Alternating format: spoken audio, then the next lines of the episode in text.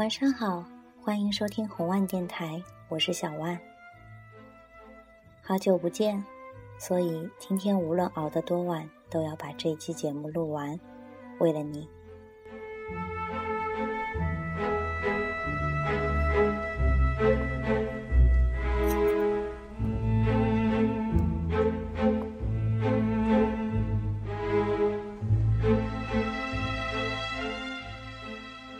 今天，确切的说，昨天是教师节。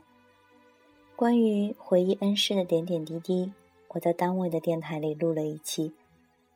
作为红湾电台，我想找一个应景的故事。坐在沙发上翻了半天，最后决定读一篇萨冈写给萨特的信。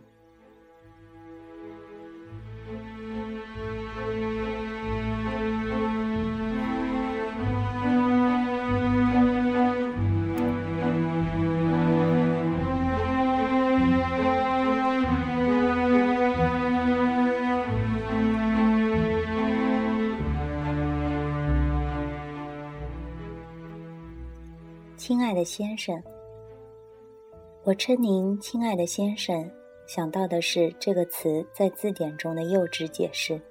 任何一位男士，我不会叫您亲爱的让·保尔·萨特，这太像记者采访的口气；也不称您亲爱的大师，那是您最厌恶的称呼；也不会把您称作亲爱的同仁，那过于委屈您。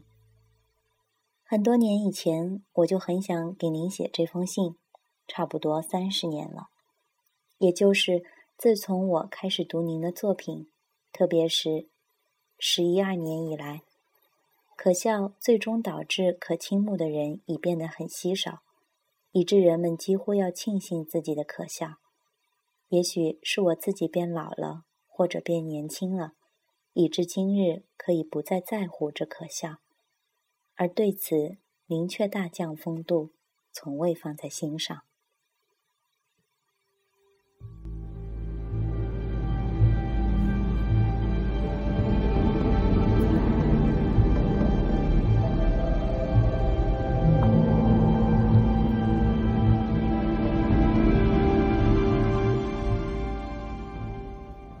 我本想让您六月二十一日这一天收到这封信。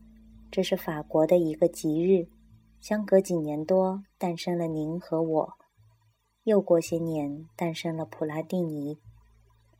三位优秀人物因过分的荣誉或他们不予解释的不体面行为而被摔至辉煌，或遭野蛮践踏的优秀人物。感谢上帝，您和我只是受到了转译上的践踏。但是夏季短暂。动荡凋谢而去，我最终放弃了这首生日颂。然而，我要说的话还得向您说，也好证明这充满情调的标题并非随便说说而已。一九五零年，我开始读书，什么都读。从此。只有上帝或文学知道我喜爱或钦佩过多少法国或别国的作家，尤其是活着的作家。以后我结识了一些作家，也关注了一些人的写作生涯。今天，如果说作为作家，仍然有很多人让我佩服；作为人，让我继续仰慕的，唯有您一人。十五岁是聪明并且严肃的年龄，一个没有明确目标，因而也毫不让步的年龄。您在我十五岁时所做的所有承诺，您都履行了。您写了您这一代人最聪慧、最诚实的书，您甚至写出了法国文学中最才华横溢的一本书《词语》。同时，您又始终义无反顾的。去帮助弱者和受欺侮的人。您相信人们，相信事业，相信口号。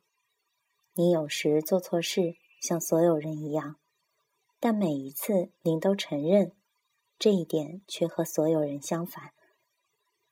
您固执地拒绝了给予您成就的一切荣誉、桂冠和物质回报，在什么都短缺的情况下，您却拒绝了人称无上光荣的诺贝尔奖。阿尔及利亚战争期间，您的住所三次被炸，流落街头，却连眉头都不皱一下。您强迫剧团编导安排您喜欢的女性出演他们并不一定适合的角色。如此，您傲然表明，对于您来说，爱可以相反，是对荣耀光彩夺目的埋葬。简言之，在拒绝人们所赠予您的一切既重要性的同时，您爱了，写了，分享了，奉献了您该奉献的一切。那是重要之本。您是一位作家，更是一个人。您从未宣称作为作家的才华可以辩解作为人的缺点，也不认为只要能体验创作的幸福，便可以藐视或忽视亲友和其他人，所有其他人。您甚至没有首肯这样的说法。只要有才华、有诚意，即便做错了事。也是有理的。实际上，您躲在才华后，在人所皆知的作家这一脆弱点和双刃剑后边，您从未像纳克索斯那样自我陶醉，而纳克索斯还有小主人和大仆人，却是我们这个时代留给作家的仅有的三个角色。相反，这把所谓的双刃剑。远没有把您像许多人那样美妙而喧哗的戳透。您称它在您手上轻巧、有效、凌厉。您真爱它，您使用它，您把它交给了受害者。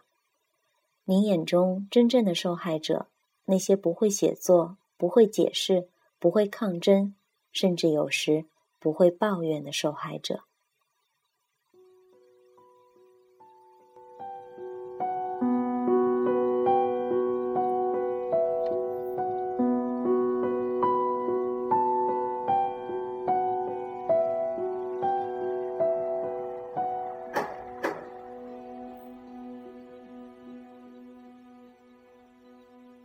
不责难公正，因为您不愿评判；您不谈论荣誉，因为您不愿受封；您甚至不提宽厚，因为您不知您自己就是宽厚的化身。您是我们这个时代唯一的公正之人、荣誉之人、宽厚之人，鞠躬尽瘁，把自己的一切都奉献给他人。生活不奢侈，亦不克俭，无忌讳，亦无放纵。唯一纵情挥洒的是文字。做爱并献爱，吸引人也乐意被吸引。才思敏捷，才智过人，总是把朋友甩在身后，又总是返回来，让他们感觉不到。您常常宁可被利用、被玩弄，也不愿无动于衷。宁肯失望，也不放弃希望。一个从来不愿做典范的人，过的是怎样典范的人生？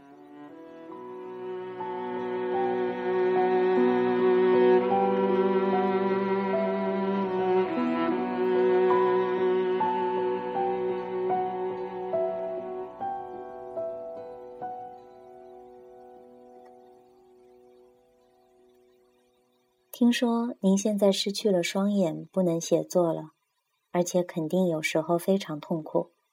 所以，也许您会高兴的知道，二十年来我所到之处，日本、美国、挪威、外省或巴黎，都能听到人们谈论你。男女老少都怀着这封信里所倾吐的那种钦佩、信任和感激之情。这个世纪疯狂、没人性、腐败，您却清醒、温柔、一尘不染。愿上天保佑您。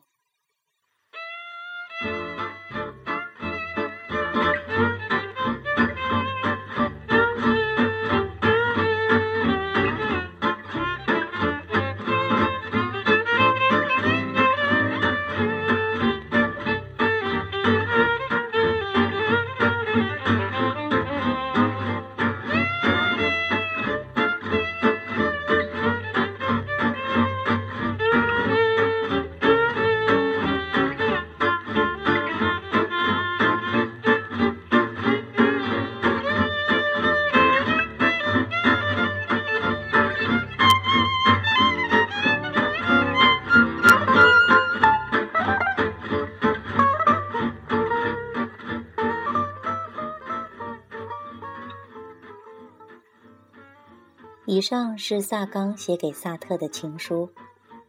大概在四五年前的北京冬天，我在一次法国影展上看了萨冈这部电影。那是我觉得第一次看了一部真正所谓电影的电影，它也让我深深爱上了萨冈。这个世纪疯狂腐败，您却一直一尘不染。每个人心中。一定都有这么一位唯一让自己钦佩和仰慕的人。好在在这个时代里，无论好坏，我们心中始终都还有这么一份信仰。愿这一份信仰能在今晚陪你沉沉睡去。感谢收听今天的红万电台，我是小万，祝你好梦，晚安。